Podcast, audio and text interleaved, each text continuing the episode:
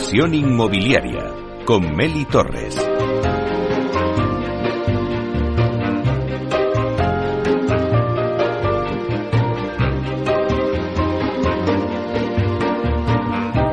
Hola, ¿qué tal? Muy buenos días y bienvenidos a Inversión Inmobiliaria. Bueno, pues hoy es viernes y os traemos un debate muy interesante. Vamos a hablar de la innovación en la posventa. Bueno, vamos a ver cómo ha cambiado en los últimos años la percepción del cliente en todo lo relacionado con la posventa. Una vez que nos dan la entrega de nuestro piso, pues vamos a ver eh, qué pasa entonces cuando hay incidencias, ¿no?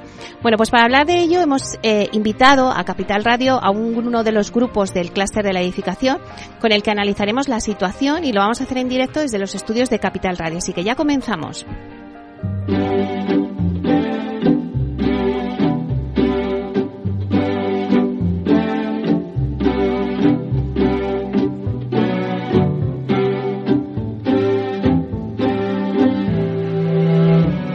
Inversión inmobiliaria.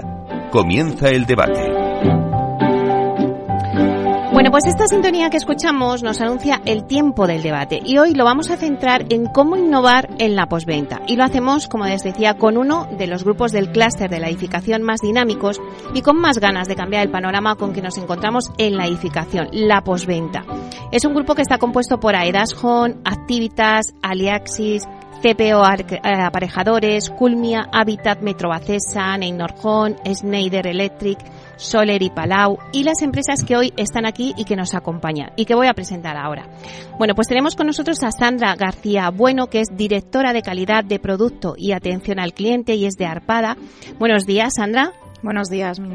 Bueno, pues dar un pequeño detalle más a nuestros oyentes, pues eres arquitecto técnico y tus funciones y responsabilidades están centradas en velar por la calidad de los activos y gestionar las necesidades de los clientes tanto institucionales como de los usuarios. Tenemos con nosotros también a Israel Ortega, que es director del Departamento de Formación y Servicios Técnicos para España y Portugal de UPONOR. Buenos días, Israel. Buenos días, Meli, a todos los oyentes. Bueno, un placer tenerte con nosotros. Vamos a dar una pincelada también a nuestros oyentes. Eres ingeniero industrial y experto en instalaciones, asesorando a todo tipo de clientes profesionales y a través de SAT a usuarios finales. Le sigue también con nosotros María José Berenguer, que es responsable de postventa en obra de TM Grupo Inmobiliario. Buenos días, María José. Buenos días, Meli. Bueno, un placer tenerte aquí. Eres coordinadora de, pues, de equipo destinado sobre todo a la resolución de incidencias, que es de lo que hoy vamos a hablar. nos vas a tener que contar muchísimas cosas. Bienvenida. Y luego está con nosotros también Samuel Orche, que es director técnico de Libra Gestión de Proyectos. Buenos días, Samuel. Buenos días, Meli. Bueno, un placer también tenerte con nosotros. Eres arquitecto con 20 años de experiencia en gestión de proyectos. Estás focalizado en la innovación y la satisfacción del cliente. Eres también responsable de posventa en Libra y también lideras este grupo de trabajo que hoy estáis aquí. Así Muchas cosas. bueno, pero todas buenas. bueno, pues muchísimas gracias por estar aquí. Y antes de empezar de lleno con este debate, a mí siempre me gusta hacer una ronda para poner un poco también en situación al oyente que nos está escuchando. Entonces, me gustaría que, nos dijerais cómo ha cambiado, bajo el prisma de cada uno, cómo ha cambiado en los últimos años la percepción del cliente en todo lo relacionado con la posventa. Es verdad que a veces decimos, pero vamos a ver, ¿por qué nos entregan una obra con incidencias, no? Bueno, pues en todos estos años, todo cómo ha evolucionado, contarme un poco pues cómo ha cambiado, ¿no? Desde vuestra percepción. Empezamos contigo, Sandra. Bueno, pues desde nuestro lado, ¿no? De la parte, sobre todo constructora, eh, el cliente es un cliente muy exigente, eh, tiene mucha información eh, que, hace, pues que, que, bueno, que esto nos, de alguna manera, nosotros tengamos también que, que ver cómo, cómo hacemos un cambio en nuestras intervenciones, cómo recortamos esos tiempos de respuesta y, sobre todo, cambiamos la imagen que hay de nosotros del sector. Eh, yo creo que arrastramos eh, una imagen de desconfianza, eh, cosa que eso con los años yo creo que ahora se entregan productos pues de mayor calidad, ¿no? Y, el ambiente es muy profesional. Lo único que luchamos contra contra esa desconfianza que tienen los usuarios, aparte de toda la, como decía, la, la información y la exigencia. Es un producto muy particular el que entregamos. Comentabas el tema de, de las incidencias, pues pues sí, es un producto que es artesanal, que no es industrializado y que y que tiene, y esa es su marca, ¿no? Esa esa es su su facultad especial, que al ser un producto que se hace en muchas ocasiones y muchos de los sistemas son a mano, no todos son eh, fabricados, pues tiene unas tolerancias eh, que se reflejan en, esa, en esas entregas. Entonces, eh, bueno, eh, tenemos el reto de, de mejorar ¿no? y de ver cómo atendemos a este cliente que, que tenemos en, encima de la mesa. Bueno, pues luego profundizaremos. Israel. Bueno, desde nuestra perspectiva como fabricante, nosotros fabricamos soluciones que implican directamente el confort térmico de los propietarios y las propietarias. Además, dentro de la perspectiva de las instalaciones ha ido evolucionando muchísimo el nivel de exigencia a través del Código Técnico de la Edificación y del último reglamento de instalaciones térmicas en edificios. Y esto hace que desde la perspectiva del usuario se sea muy exigente porque, claro, para ellos el confort térmico pues es vital, ¿no? Nosotros hemos ido durante la última década desarrollando herramientas para estar tanto cerca del cliente profesional, promotora, constructora, eh, empresas instaladoras, para asegurar la, corriente, la correcta ejecución. Nosotros siempre comentamos, es algo en lo que coincidimos dentro del grupo, que no hay mejor postventa que una buena, una buena ejecución antes todo lo que sea preventivo mucho mejor que lo correctivo, ¿no? Nos quedamos con esa frase. María José. Eh, nosotros desde la parte promotora tenemos una, una perspectiva de, un cliente mucho más formado, más informado, como decía, como decía Sandra, que tiene mucho interés en, en conocer las soluciones constructivas y las instalaciones que, que incluye su, su vivienda. Y aparte de necesitar eh, profesionales que, que le puedan resolver las incidencias, también necesitan un, un acompañamiento para, para, iniciar su vida o, sus vacaciones, ¿no? En, el tema residencial, eh, que es vacacional. Eh, para hacer mm, su hogar en, en, esas viviendas necesitan conocerlo, ¿no? Que le resuelvan, por supuesto, lo antes posible si ha tenido alguna incidencia, pero también si tiene eh, alguna duda que le informen de, los funcionamientos, de las alternativas que tiene, de, de si quiere hacer una reforma, quién se la puede hacer, si se la puede hacer esta promotora o, o qué empresa se le puede recomendar, ¿no? Esa es también una, una realidad que tienen eh, los propietarios de, de hoy en día que adquieren una vivienda. Hay que hacer ese acompañamiento. Samuel. Eh, poco que añadir, porque ya han dicho mis compañeras y compañeros que los clientes de, hace unos años ahora eh, lo saben todo, tienen acceso a muchísima información, saben cuáles son sus derechos y los exigen. Y yo creo, al hilo un poco de lo que han dicho mis compañeros, y para no repetirme, que ya lo han dicho todo muy bien, eh, que de alguna forma esa necesidad de saber la tenemos que que aprovechar todos los agentes para acompañarles y para formarles, porque eh, el sector residencial y el inmobiliario en general tiene muchísimas particularidades que si no estás dentro no las conoces. Y yo por eso te agradezco mucho este programa para que podamos explicar estas cosas a los oyentes. Y una frase que quería decir, que, que esto lo aprendí hace muchos años, que clientes exigentes nos hacen mejores empresas. Es duro, pero esa es la realidad. Bueno, qué bonito. Pues si os parece ya nos vamos a meter de lleno en el, en el debate.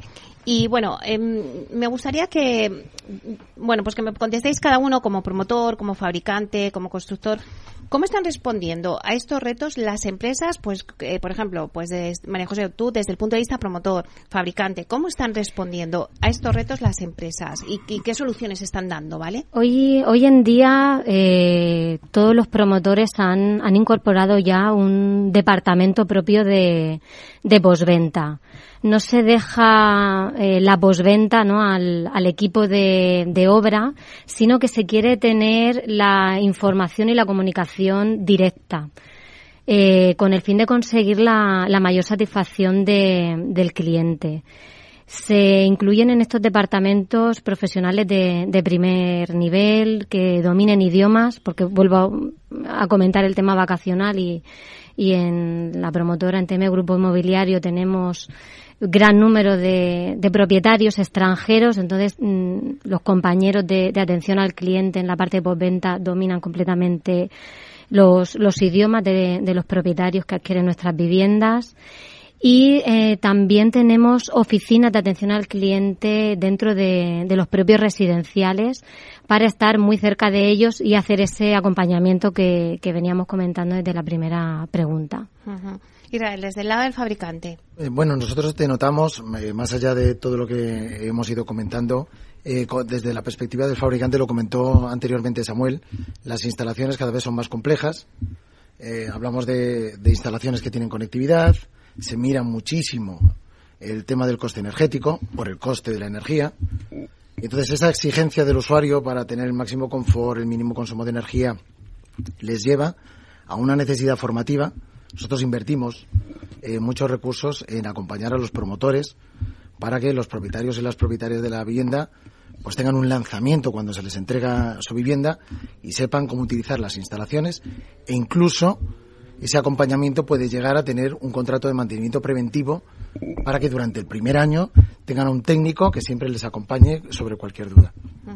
Sandra, desde el punto de vista también constructor. Sí, yo, como decía María José, nosotros hemos visto esa evolución del promotor, porque sí que es cierto que en el pasado pues no existía esta, esa estructura tan potente, ¿no? Y mucha gestión se, se delegaba en las constructoras y, nosotros sí que hemos, hemos vivido y convivimos ahora con esos departamentos técnicos que tiene la promotora y luego por el lado nuestro, eh, a nivel, por ejemplo, de Arpada, nosotros hemos hecho una reestructuración de nuestros recursos. O sea, nosotros ya hace unos años que vimos la necesidad de, dar un paso más y hacer una atención pues personalizada, ¿no? Mucho más focalizada a esta necesidad que había con los clientes, a ese acompañamiento que se comentaba ahora por parte de Israel para hacer esa puesta en marcha de las instalaciones y dividimos, ¿no? Nuestro departamento técnico de calidad de producto que va focalizado a esa parte preventiva y luego una parte de atención al cliente que va mucho más desarrollada a una parte comercial, a una parte de acompañamiento, donde no solo hacemos eh, lo que es la gestión de la propia incidencia, sino lo que intentamos de dar un servicio de puesta a punto del edificio, ¿no? que el usuario entienda el tipo de vivienda que ha adquirido, a, bueno, pues hacerle, vuelvo a insistir en el acompañamiento que hemos hablado, que yo creo que esa palabra es, es fantástica porque es lo que hay que hacer, e incluso hemos dado pasos más, ¿no? De, de hacer igual eh, procesos de mantenimiento, un servicio de mantenimiento. Nosotros buscamos quedarnos en los edificios eh, más de, de 10 años, no solo con la propia gestión de la garantía, sino con temas complementarios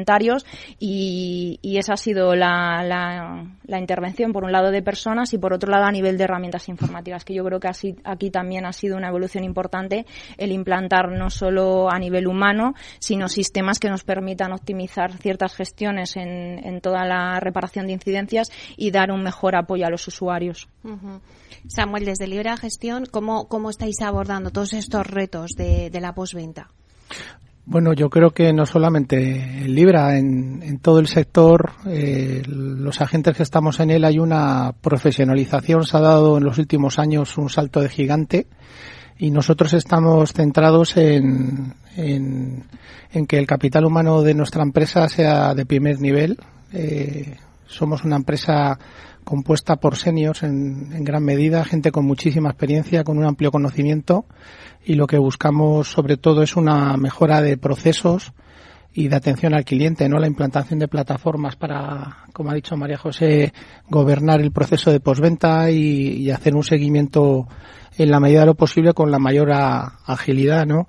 Eh, yo creo que también es muy importante, por ejemplo, el caso de, de Arpada, eh, y hay mucha empresa promotora que aunque no tenga esos nombres, hay una bicefalía, ¿no? Eh, hay un centramiento en, la calidad del producto y por otro lado calidad en la atención al cliente. y en ese proceso estamos en Libra con la postventa, aguas arriba y aguas abajo para poner el cliente en el centro. Claro, yo me pregunto así a nivel general en la mesa, ¿no? ¿Está afectando la situación actual del sector de la construcción a la calidad de la posventa? Es una pregunta que, bueno, pues que nos hacemos, ¿no? Desde fuera, ¿no? Vosotros que sois los expertos, pues nos podéis decir qué condicionantes influyen en una posventa, ¿no? Por ejemplo, Sandra.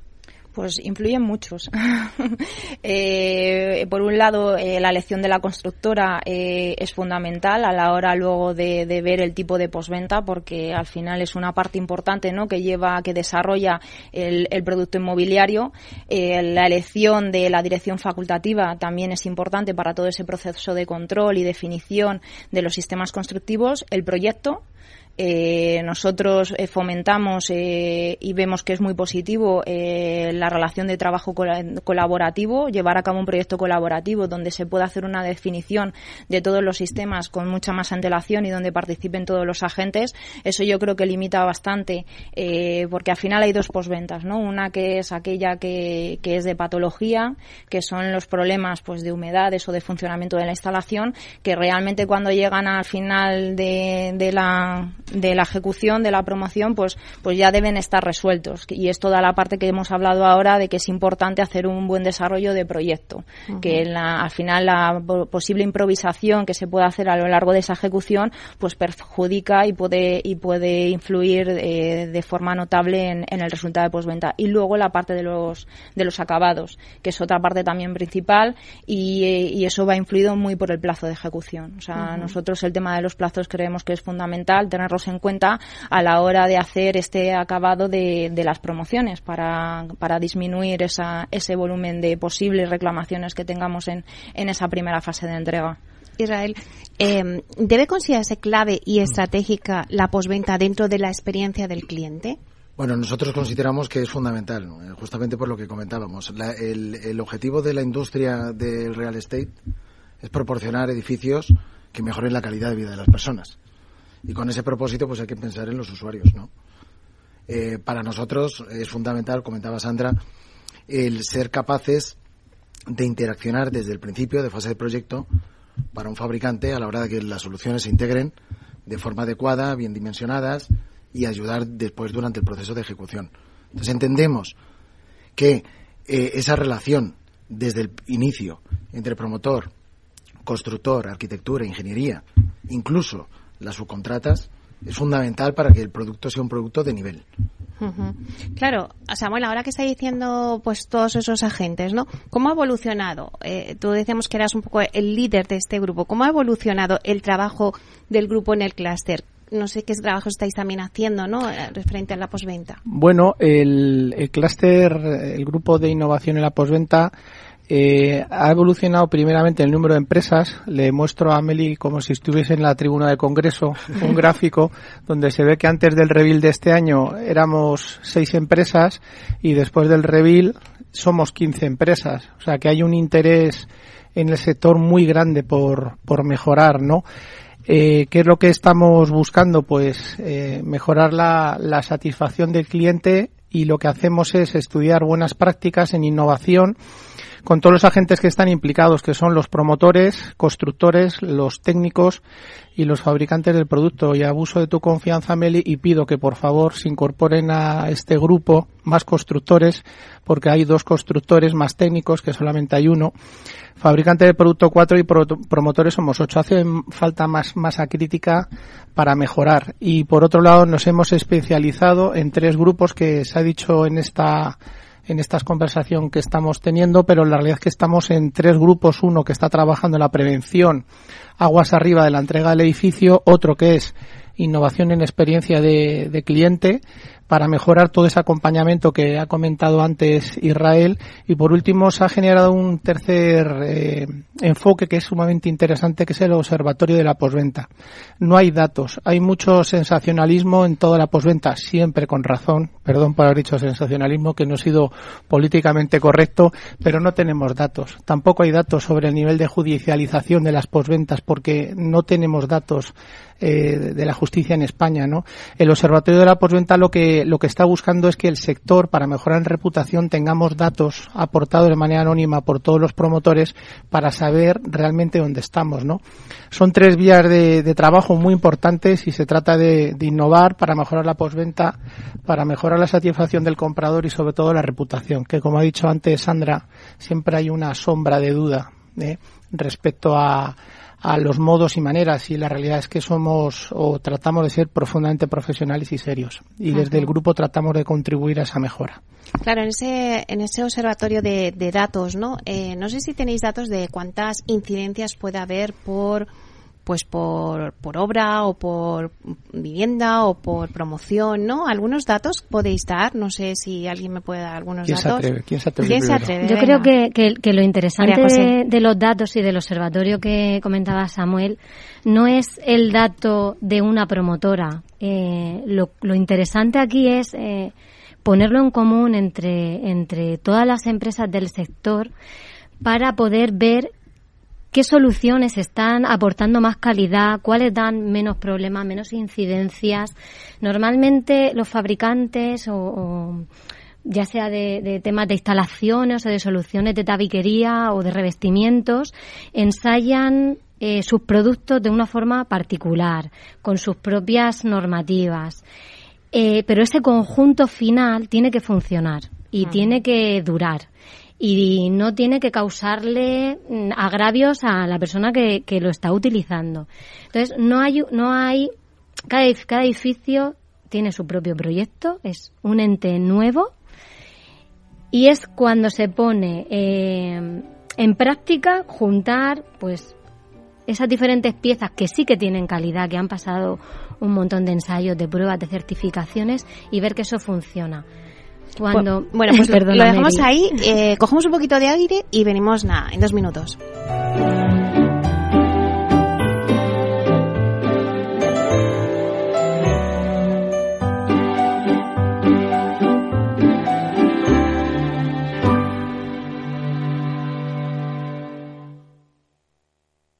Artesanía, tecnología y lujo de la mano de Grato. Una marca española líder en fabricación de pavimentos de parqué de ingeniería y carpintería para interiorismo de madera de roble europeo, procedente exclusivamente de bosques gestionados de forma sostenible. Grato te ofrece las mejores calidades para tus proyectos residenciales y hoteleros, fabricando tanto parqué de ingeniería como cocinas, puertas, armarios y muebles de baño con exclusivos diseños, siempre con trato directo de fábrica. Grato da vida a espacios en todos los rincones del mundo con productos sostenibles, duraderos, de alta calidad y personalizables. ENISA financia el futuro que queremos. ¿Tienes un proyecto innovador, sostenible y viable? Los préstamos participativos de ENISA son tu alternativa financiera, desde 25.000 hasta un millón y medio de euros. Entra en enisa.es y cuéntanos tu idea. Empresa Nacional de Innovación, Ministerio de Industria, Comercio y Turismo, Gobierno de España. Si enciendo la radio, renta fija. Si abro el periódico, renta fija. Si entro en Internet, renta fija. Pero, ¿cómo aprovecho la oportunidad? En Renta 4 Banco te lo ponemos muy fácil. Letras del Tesoro sin esperas, fondos de renta fija un clic y una amplia gama de bonos a largo plazo. Todo con la facilidad y garantía del primer banco español especializado en inversión. Entra en r4.com o en cualquiera de nuestras oficinas y no dejes escapar la oportunidad. Renta 4 Banco. ¿Quieres más?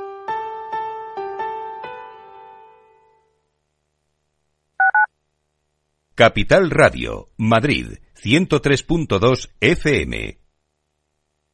Disfruta de la mejor cocina gallega en Montes de Galicia. Todo un clásico moderno en el barrio de Salamanca. Disfruta de la variada dieta atlántica, de las mejores carnes y pescados tratados con respeto y transparencia y regados con una de las mejores bodegas de la zona. En grupo, en familia o en pareja, Montes de Galicia te ofrece el espacio perfecto en cada ocasión. Si quieres entender mejor todo lo que rodea nuestro sector alimentario, tienes una cita en La Trilla. Un gran equipo de especialistas te acercará a la actualidad económica y política desde el campo hasta la mesa. Conocerás sus principales innovaciones sin olvidar las producciones más tradicionales. Los sábados de 8 a 9 de la mañana con Juan Quintana, La Trilla de Capital Radio.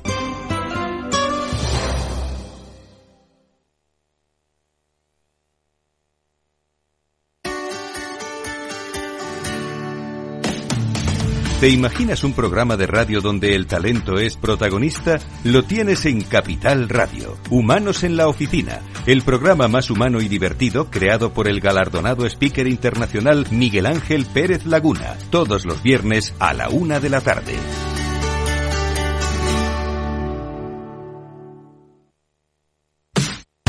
Los viernes en Capital Radio te proponemos descubrir y comprender las estrategias de empresas con éxito que servirán de inspiración y ejemplo para la tuya. Escucha Metaempresas, un programa presentado por Andrés Arenas con la presencia y los consejos de expertos en distintas áreas y profesores de reconocida trayectoria. Todos los viernes a las siete y media de la tarde, Metaempresas, Capital Radio.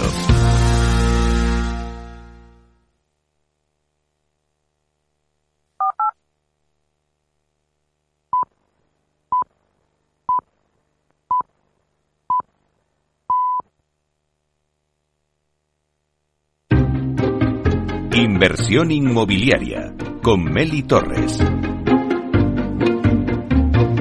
Pues seguimos con el debate que tenemos hoy. Estamos hablando de cómo innovar en la postventa. Voy a hacer un rápido repaso a la mesa que tengo hoy con nosotros. Está María José Berenguer, que es responsable de postventa de obra de TM Grupo Inmobiliario. Sandra García Bueno, que también es directora de calidad de producto y atención al cliente de Arpada. Israel Ortega, que es director del Departamento de Formación y Servicios Técnicos para España y Portugal de Uponor. Y Samuel Orche, que es director técnico de Libra Gestión de Proyectos. Bueno, pues nos habíamos quedado contigo, María José, que estábamos hablando un poquito de, bueno, pues si quieres continuar con lo que teníamos? comentando que, los productos que se utilizan en la construcción son de calidad demostrada. Lo que pasa es que cuando llegamos al conjunto es un ente nuevo eh, en cada proyecto en sí mismo. Entonces es súper importante eh, la colaboración dentro de, de las diferentes empresas del sector para poder eh, darnos los datos unos a los otros de quién ya ha utilizado este sistema en este eh, tipo de, zona climatológica, por ejemplo, para, el tema de temas de aire acondicionado, climatización. Para ello, por ejemplo, yo estoy dentro de, del subgrupo del observatorio donde vamos a hacer esa puesta en común de, de no solamente del tipo de incidencias para, para ver ¿no? en qué línea estamos y, y mm. ponernos retos, sino también para compartir eh, lecciones eh, aprendidas ¿no? y, y poder mm, saber qué ha funcionado y qué no ha funcionado y no repetir errores. Uh -huh.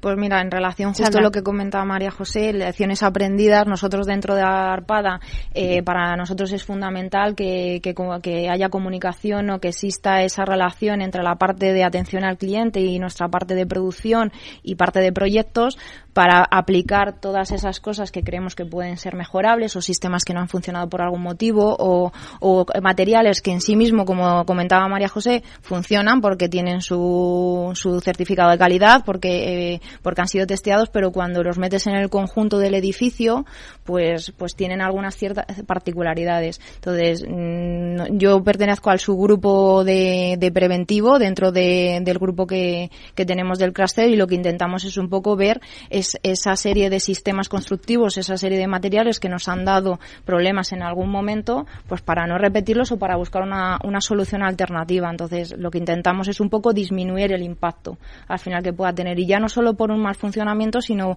luego ver ese uso cómo se lleva a cabo, porque en muchas ocasiones es una falta también de información por nuestra parte, que hay que entender que el usuario no tiene por qué saber, ¿no? Técnicamente de ciertas cosas que no se realizan y cómo funciona su vivienda hmm. y, y, es un conjunto de todo, ¿no? Para al final el resultado. Nosotros es cierto que hay unos paquetes que tienen un volumen más de incidencias que otros, es algo más eh, recurrente por la parte de pintura, la parte de carpintería de madera, la parte de, de solados alicatados, sí que es cierto que es lo que se lleva pues un poco pues ese mayor impacto, ¿no? De, de reclamaciones en, en los primeros listados. Uh -huh. eh, lo que intentamos es disminuirlos o bien con esta parte que hemos comentado o por supuesto con un filtro previo de, de lista de repasos que es fundamental, ¿no? Que nosotros realicemos uh -huh. previamente a la, a la entrega. Israel. Bueno, nosotros como fabricante entendimos, como comentaba anteriormente, que era fundamental, imaginando en el caso, por ejemplo, de un suelo radiante, estamos hablando de un sistema térmico que forma parte de un elemento constructivo.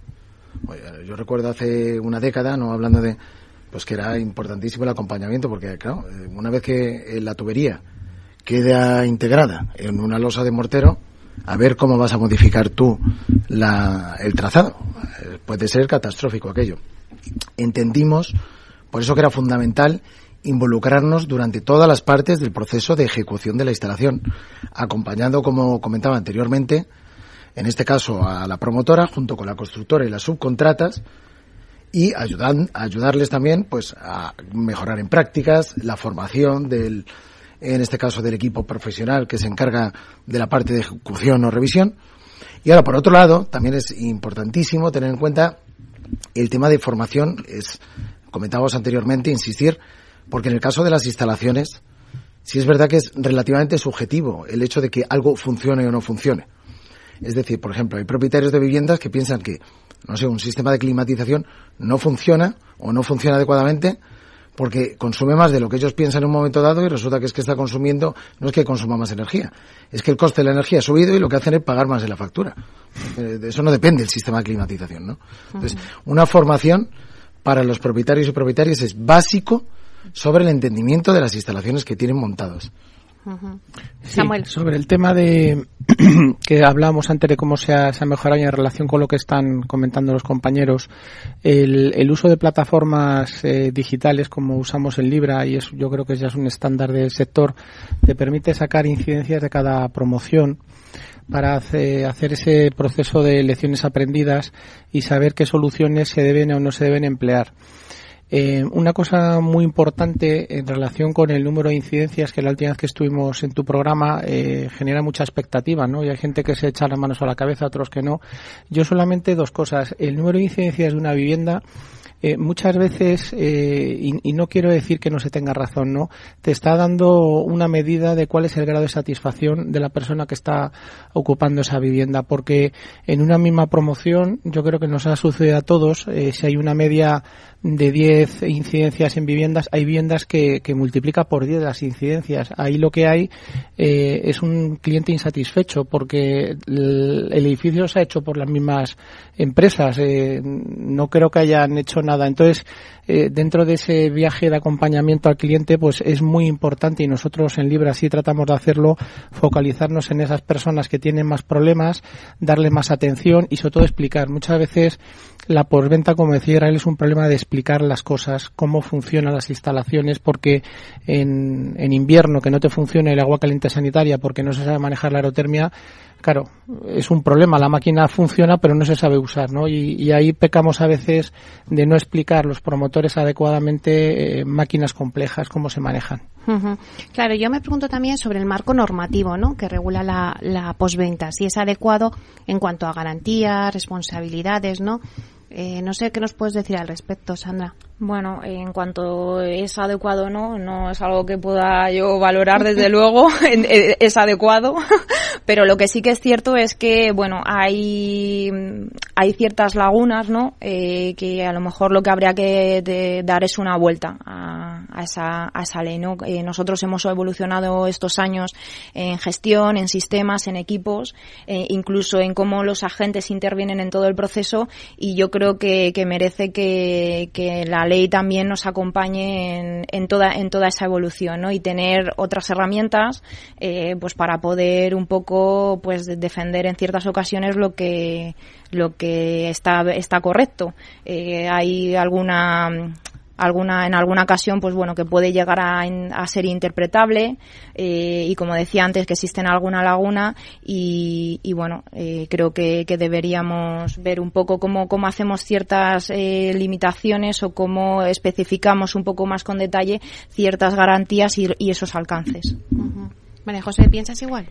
Bueno, la, una parte del marco normativo ¿no? que regula las garantías es eh, la ley de, de, la edificación y tiene ya más de 20 años. Entonces, sí que es adecuada o no. Yo lo que creo es que hay que actualizarla. Eh, pues a lo mejor hay que tener una iniciativa por parte del sector, ¿no? Y, y alcanzar un acuerdo global y proponer, eh, pues nuevos plazos de garantía intentar que no hayan esas lagunas eh, de qué plazo es afectado según qué tipo de, de incidencia se trata y, actualizarlo también a lo que está requiriendo hoy en día el, mm. el mercado. Eh, la ley de los consumidores está dando tres años para elementos que son de un precio muchísimo menor. Mm, que haya una ley que diga que un año para acabados, pues a lo mejor también se está quedando corta. Te veas sintiendo con la cabeza, Israel. Sí, no, estoy totalmente de acuerdo con mis compañeras en lo que comentan. O sea, la cifra, ¿no? 20 años. Eh, pensamos en el Código Técnico de la Edificación de 2007, son 16 años, anterior al Código Técnico. Ha evolucionado. Se habla ahora, creo que hace 10, 12 días, se publicó el nuevo, la nueva Directiva Europea de Eficiencia Energética en Edificación. Bueno, esta Directiva Europea de Eficiencia Energética en Edificación habla de una integración de ciertas tecnologías en edificios que ha avanzado y por contra no ha avanzado la LOE. Entonces, efectivamente, se tiene que adaptar. No obstante, a mí sí me gustaría significar lo siguiente. Eh, estamos todos de acuerdo en el hecho de que el cliente siempre tiene razón. O sea, todos hacemos todo lo que sea necesario para que los propietarios y las propietarias salgan satisfechos. Yo creo que esto lo hemos, satisfacción, lo la satisfacción es súper importante. Eso es importantísimo. Pero también es muy importante que los propietarios y las propietarias, como ocurre, por ejemplo, cuando adquieren otro tipo de producto, sean conscientes de que tienen derechos, pero también tienen responsabilidades. Yo, por ejemplo, me pongo a pensar en el tema de las instalaciones térmicas. Bueno, pues es, es triste el hecho de que los propietarios y las propietarias de las viviendas, cuando se les entrega una instalación térmica, con una aerotermia, una caldera, un suelo radiante, un control, un... aquello no tiene mantenimiento para ellos. Mm. Claro, entonces, el tema de las garantías, el tema de las garantías va con el mantenimiento. Yo sé que el símil este está muy manido del tema de la automoción, hmm. pero es que es, es, es ahí. O sea, ese es el ejemplo. Ese es el ejemplo. O sea, entendemos que un vehículo lo tenemos que mantener para guardar ciertas garantías y para sacar el máximo rendimiento. Samuel, ¿cómo se mide? Eh, te quería preguntar, ¿cómo se mide? Ah, estamos hablando de la satisfacción del cliente. ¿Cómo se mide la satisfacción del cliente en estos procesos de posventa? Pues hay dos, dos formas básicas. Eh, una son las encuestas de satisfacción, como sucede en todos los sectores, eh, que en función de en qué momento se hace esa encuesta pasan distintas cosas. Eh, yo creo que hay que ser valiente y hacer las encuestas, mm. eh, porque además de las encuestas de satisfacción tenemos las redes sociales eh, por los cuales brota todo. Todos cuando vamos a ir a un restaurante vemos las reseñas, los comentarios, pues, pues esto, esto es lo mismo. Y luego por otro lado, eh, lo que he dicho antes, eh, ¿cuántas incidencias tiene esa vivienda en la visita a cortesía o después de escriturar? Eso es un termómetro maravilloso porque sabes si ahí tienes una, un cliente satisfecho o un cliente que está enfadado. Y eso hay que, hay que regularlo muchísimo, muchísimo. Hay que estar muy encima porque al final muchas veces es un problema de explicar el porqué de las cosas, ¿no? Estar con el cliente, atenderlo y saber realmente qué es lo que sucede porque Luego, si dedicas tiempo, empiezas a, como, como hemos comentado Yoral y yo, en muchos casos son ideas preconcebidas, eh, que dentro del grupo estamos trabajando también en el apasionante mundo de las tolerancias de ejecución, porque hay gente que considera que tienen que cambiar un cristal como este que tienes en esta terraza, que parece un campo de fútbol, porque tiene un pequeño arañazo en una esquina, pero eso no está escrito en ningún lado.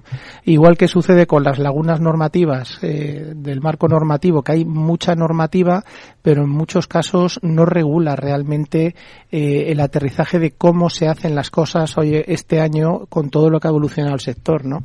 Y yo os pregunto, María José, eh, también Sandra, eh, ¿cómo se puede aumentar la satisfacción del cliente? Hay que escucharlo. Hay que escuchar al cliente. Decía Samuel que hay que ser valiente y hacer encuestas. Yo creo que en TEME son súper valientes porque el tema encuestas es súper importante. Tenemos la, la voz del cliente y en ella se analiza periódicamente todas las encuestas que recibimos. Hacemos la, encuesta de bienvenidos a la Semana de la Escritura, que se pregunta todo tipo de, detalles, de, de, las perspectivas, ya no solamente temas objetivos, las perspectivas ¿no? y los condicionantes subjetivos de, los propietarios. Tenemos al año la encuesta de, posventa, que esa ella lleva un año usando la vivienda Mm, ¿Estás satisfecho o no? No solo cuando la ha entregado, que es un momento feliz, sino cuando tú ya tienes el año. ¿Cómo está ahí de, satisfecho el, el cliente? Y es más, hace unos meses hemos incorporado una nueva encuesta que es en el momento. Se cierra la incidencia y le llega un correo electrónico al, al cliente y nos marca con una carita si está contento o no está contento. En caliente.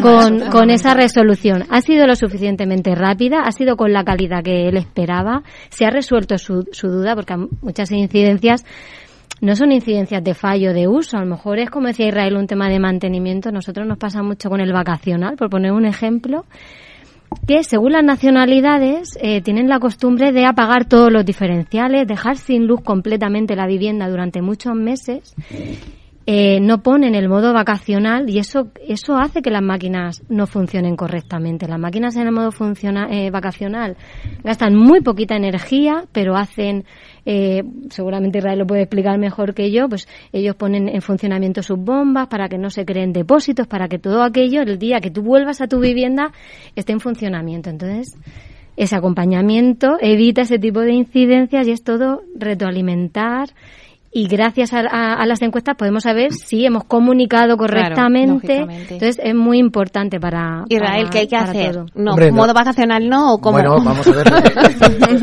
es un tema de tecnología, no hablamos de a nadie se le ocurre hoy en día apagar los teléfonos móviles. Los ponemos en modo avión. Que igual también lo deberíamos hacer alguna vez, ¿no? Sí, estaría muy bien, pero, por otro tema. No, apagamos el teléfono móvil nunca, o sea, 3 y 5, 24 horas al día, y nos vamos, eh, a nosotros nos preguntan, no mucho, propietarios, ¿no? Propietarios. Eh, me vi un fin de semana.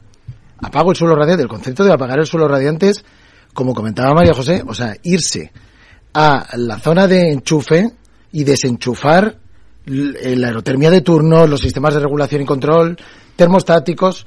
¿Y por, qué haces esto? No, es que, claro, si no va a consumir, pues, desde hace mucho tiempo yo creo que afortunadamente la tecnología soportó la necesidad de los modos stand-by, on hold. Hmm. Bueno, pues eso es lo que, lo que, lo que tendría que hacer, lo que habría que hacer.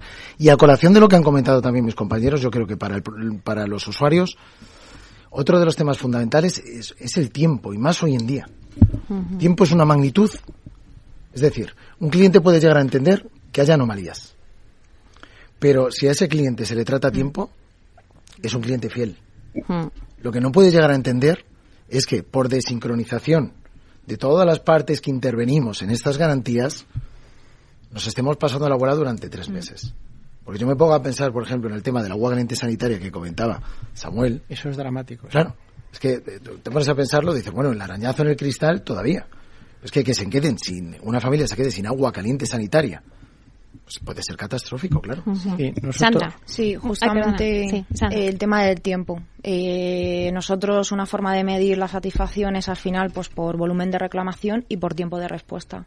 O sea, al final te das cuenta que cuando mm. se alargan ciertas cuestiones en el tiempo, pues algo que no es significativo o que realmente, y como bien dice Israel, no dan tanta importancia al número de incidencias que comunican, sino en la calidad en la que se lo reparas y el tiempo de respuesta que tienen y la información. O sea, muchas veces yo tengo, para que no se me olvide me han anotado decir escucharles escuchar es fundamental porque además nosotros podemos tener muchos números de referencia, tener en cuenta dónde tenemos que poner a lo mejor el foco, porque técnicamente y objetivamente creemos que es así, pero al final te das cuenta que a lo mejor ellos tienen una preocupación que nosotros no hemos tenido en cuenta. A mí yo tengo una anécdota de haber hecho unas visitas, las visitas que se confeccionan antes de la entrega, donde se recibe a todos los usuarios y, bueno, se les enseña la vivienda, se está un rato con ellos y demás, y, estar con un propietario y tener que subir a verle porque, porque parece que tenía problemas de reclamaciones y cuando subimos a la vivienda, mm, de verdad, o sea, fuera, eran dos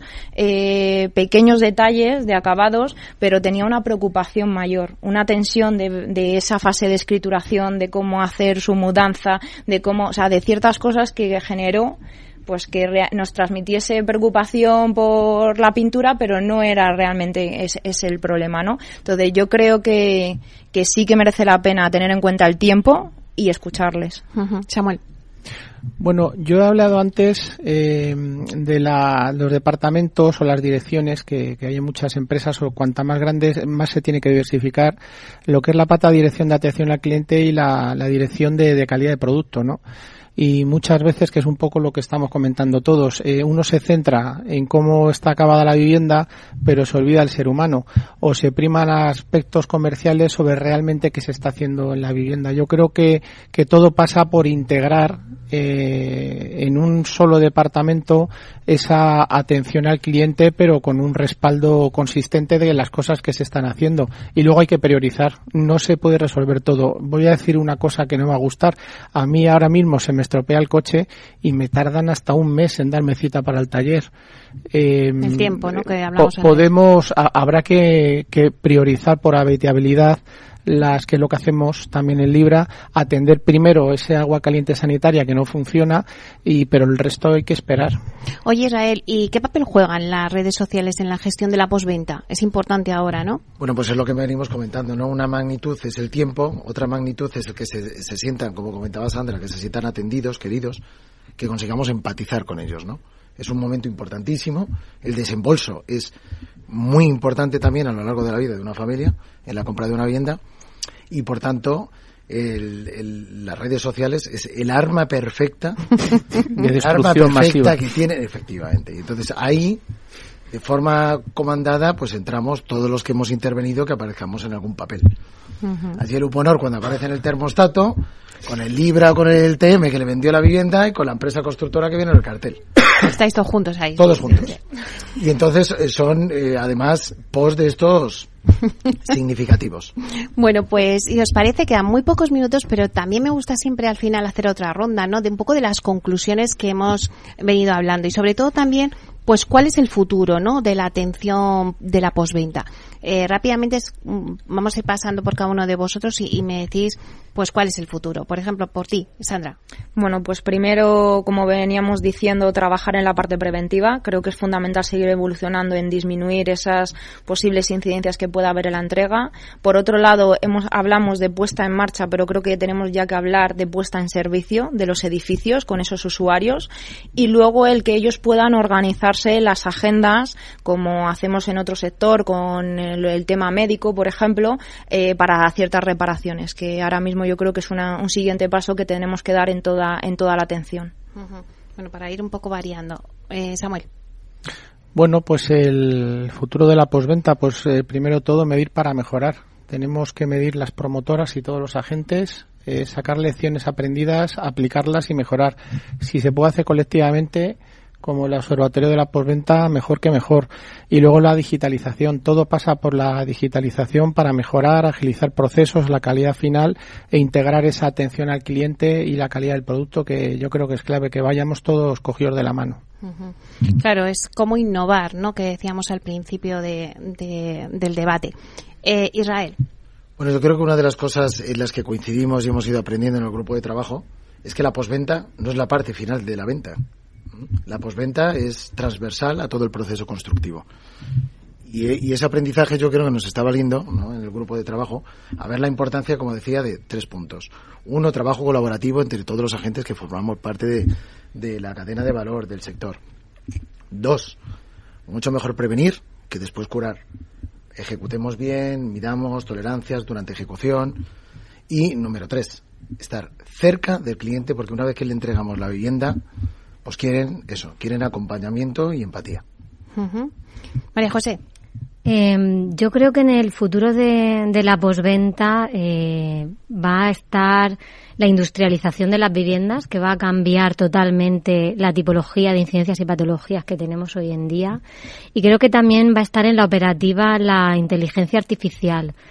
Mm, una llamada de, de un propietario que especifique qué es lo que le pasa, una inteligencia artificial que detecte dónde está, cuál es el problema, que le genere un mensaje ya con su número de incidencia, que le llegue el mensaje al promotor, que le llegue directamente al operario que lo tiene que, realizar y ganar ese tiempo que necesitamos ganar para conseguir la, satisfacción de, los propietarios. Bueno, pues me ha gustado porque al final pues es eh, unir esa innovación con la industrialización, ¿no? Para reducir las incidencias. Antes hablaba al principio, sabes que todavía es muy artesanal, entonces al ser artesanal pues claro, hay incidencias, lógicamente. Y la industrialización pues va a hacer también que sea más robotizado y que se reduzcan las incidencias. Y luego también la inteligencia artificial, que yo creo que basta que hemos empezado diciendo cómo se va a innovar, ¿no? En la postventa, creo que es interesante dar esas dos pinceladas. Pues, oye, que me ha encantado. que me ha encantado el debate de hoy, así que ya se nos ha ido el tiempo, pero podíamos estar hablando mucho más tiempo, la verdad. Pero bueno, os doy las gracias a todos. Muchísimas gracias a María José Berenguer. Gracias, Meli Muchas gracias por estar aquí, de, de TM Grupo Inmobiliario. También a Sandra García de Arpada. Muchísimas gracias, Sandra. Gracias, Meli. A Israel López de Uponor. Muchísimas gracias, Israel. Muchas gracias, Meli. Israel Ortega. Y Samuel Orche, de Libra Gestión de Proyectos. Muchísimas gracias, Samuel. Gracias a ti. Ha sido un placer. Bueno, seguiremos a ver cómo evoluciona la posventa y seguiremos ahí al pie del cañón con vosotros. Y a ustedes, señoras y señoras que nos escuchan al otro lado de las ondas, gracias por estar ahí y compartir este espacio con nosotros. Gracias también de parte del equipo que hace posible este espacio, de Félix Franco en la realización técnica y de quien les habla, Meli Torres. Os esperamos el próximo jueves en Inversión Inmobiliaria y como siempre os digo, que la alegría sea siempre vuestra fortaleza. Así que a ser felices. Thank you.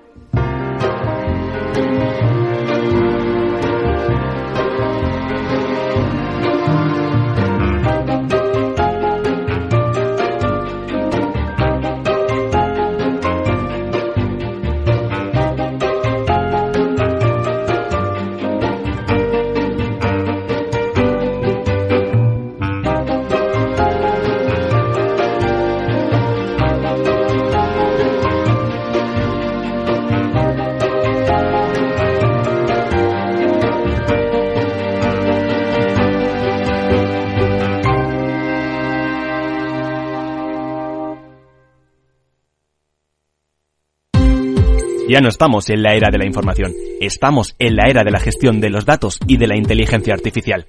El tratamiento inteligente de estos datos proporciona un valor enorme a las empresas en sus procesos de negocio. En Piper Lab ayudamos a nuestros clientes a tomar decisiones de negocio basadas en datos. Escúchanos todos los lunes en el espacio de Big Data de Capital, la Bolsa y la Vida. ¿Qué es ir más allá? Con Arval podrás llegar donde te propongas de la forma más sostenible y desplazarte como y cuando necesites con una oferta de renting sostenible, segura y conectada. Y preocuparte solo de conducir porque nosotros nos ocupamos del resto. Arval, la transición energética arranca aquí. Más información en arval.es. Este es un mensaje para todos los oyentes de radio y es solo para decir gracias. Gracias por dedicarnos tres horas cada día. Gracias por escucharnos en casa, en el coche, en el trabajo, en un móvil o donde sea, en directo o en podcast. Gracias por tu fidelidad, porque gracias a ti, la radio sigue siendo un gran medio, el más creíble, en el que más confías y el que mejor te informa y entretiene. El medio del día a día, de la actualidad al instante y que te acompaña siempre estés donde estés. Radio Value, la Asociación de Radios Comerciales te da gracias a ti. Madrid, 103.2 FM, Capital Radio. Gráficas Naciones. Más de 50 años de experiencia en el sector de las artes gráficas. Apostamos por la última tecnología tanto en impresión offset como en digital y gran formato. Realizamos todo tipo de impresión. Tarjetas de visita, folletos, libros, vinilos, decoración y montaje de stands. Más información en el 91 629 2145 o en gráficasnaciones.es. Disfruta de la mejor cocina gallega en Montes de Galicia. Todo un clásico moderno en el barrio de Salamanca. Disfruta de la variada dieta láctica, de las mejores carnes y pescados tratados con respeto y transparencia y regados con una de las mejores bodegas de la zona. En grupo, en familia o en pareja, Montes de Galicia te ofrece el espacio perfecto en cada ocasión. ¿Sabes cuál es el mejor dial para escuchar Capital Radio? Tu móvil. Ya tienes disponibles las versiones de iOS y Android de Capital Radio. Y si quieres escucharlas en tu coche, lo tienes muy fácil. Empareja el Bluetooth de tu coche con tu móvil o tableta, entra en la app de Capital Radio y ya lo tienes. Escucha Capital Radio en digital. Y si te preguntan qué escuchas, no lo dudes. Capital Radio.